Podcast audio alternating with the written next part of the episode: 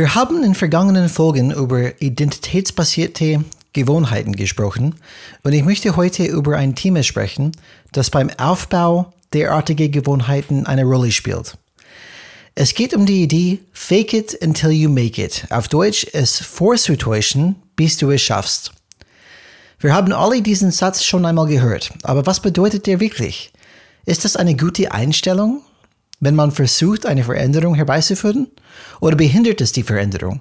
Vor allem in der Zusammenarbeit mit anderen, weil es unauthentisch oder verlogen wirken könnte. Wir haben alle schon von Imposter-Syndrom gehört. Verschlimmert dieses Syndrom nicht noch mehr, wenn du so tust, als ob? In dieser Folge gehen wir auf dieses Konzept ein und untersuchen die Vor- und Nachteile dieser Denkweise und warum sie eines der effektivsten Werkzeuge sein kann, um Veränderungen voranzutreiben. Viel Spaß!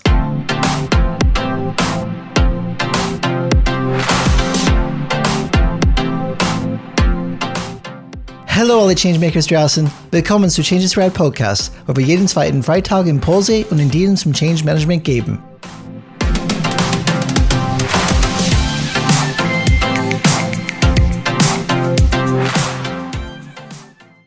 Wenn wir von echter Veränderung sprechen, geht es oft um eine andere Art, in der Welt zu sein.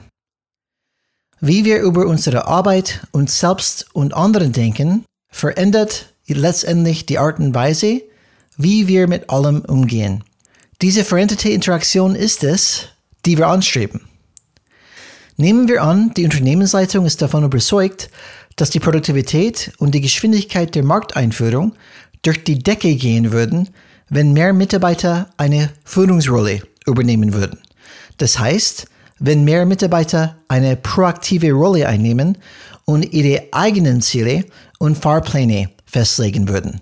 Das Dumme ist nur, dass alle Mitarbeiter daran gewöhnt sind, dass die Ziele von der obersten Führungsebene in einem klassischen Top-Down-Prozess festgelegt werden.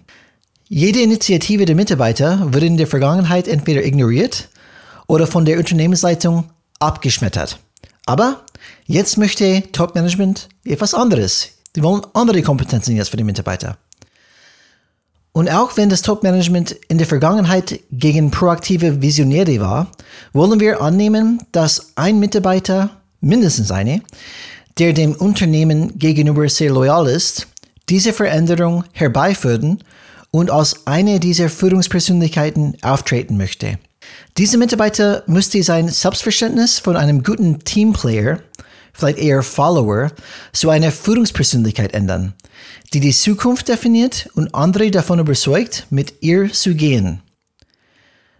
Wie du dir vorstellen kannst, bedeutet das eine große Veränderung in Bezug auf das Verhalten, die Selbstdarstellung und den Umgang mit anderen. Wie wir bereits besprochen haben, muss diese Person das tun, was Führungskräfte tun.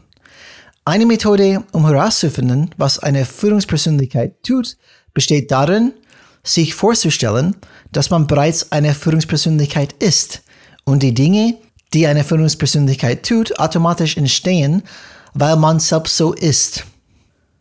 Das heißt, ich weiß, ich tue so, als ich bereits diese Leader bin. Und da leite ich meine Verhalten ab. Der Vorteil von Fake it until you make it ist, dass du sofort mit dem Handeln beginnen kannst. Wir können uns das wie die Arbeit eines Schauspielers vorstellen. Es gibt eine Rolle, die gespielt werden muss. Und ein guter Schauspieler übernimmt diese Rolle mit Gefühl, Überzeugung und Glaubwürdigkeit. Wenn du warten würdest, bis du dich tatsächlich wie eine Führungskraft fühlst, würde das wahrscheinlich nie passieren, weil du keine bestärkenden Erfahrungen hast, die dir helfen, dich mehr wie eine Führungskraft zu fühlen, weil du nie wie eine Führungskraft gehandelt hast. Was kommt also zuerst? Handeln oder Glauben? Wenn du sofort, quasi über Nacht, daran glaubst, dass du eine Führungskraft bist, dann herzlichen Glückwunsch. Das ist definitiv der beste Weg. Glauben vor Handeln. Aber meiner Erfahrung nach auch der unwahrscheinlichste.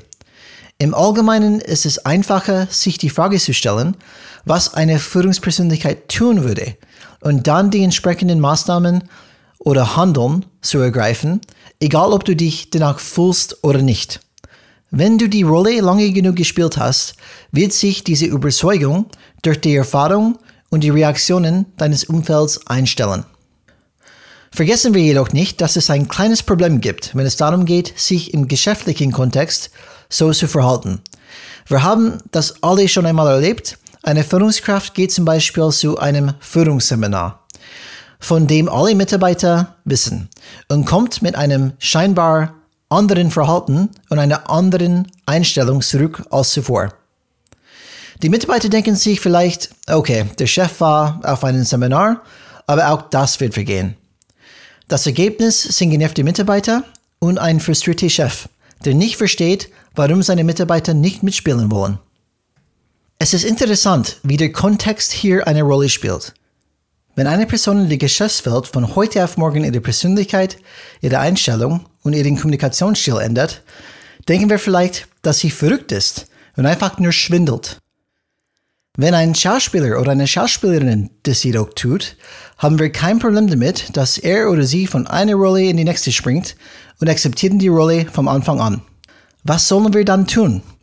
Wir wissen, dass wir unsere Glaubenssätze und unsere Einstellung zu uns selbst und der Welt ändern müssen, wenn wir wirklich etwas verändern wollen. Das kann ein zu großer Sprung sein. Deshalb kann es ein sehr wirksames Mittel sein, so lange zu tun, als ob, bis du es schaffst, um dieses Ziel zu erreichen. Vielleicht fragst du, aber Brian, wie können wir das tun und gleichzeitig authentisch bleiben? Die Wahrheit ist, dass das gar nicht so schwer ist. Alles, was du tun musst, um Verwirrung zu vermeiden und nicht unecht zu wirken, ist, dich deinen Kollegen und Mitarbeitern gegenüber zu öffnen und ihnen mitzuteilen, dass du an den folgenden Fähigkeiten arbeitest und eine neue Rolle übernehmen willst. Indem du transparent bist, werden sie wissen, was du versuchst zu tun und auch wenn das Verhalten völlig anders erscheinen mag, werden die anderen dich trotzdem für authentisch halten, weil du deine Absicht ehrlich kommuniziert hast. Was denkt ihr? Habt ihr schon mal versucht to fake it until you make it? Schreibt mir über LinkedIn oder per E-Mail an kontakt@changesrad.de. Wenn euch gefällt, was ihr hört, hinterlasst uns bitte eine 5-Sterne-Bewertung bei Apple Podcasts, damit wir mehr Menschen erreichen können. Vielen Dank für eure Zeit und ich wünsche euch ein schönes Wochenende und denkt immer dran, Change is Rad.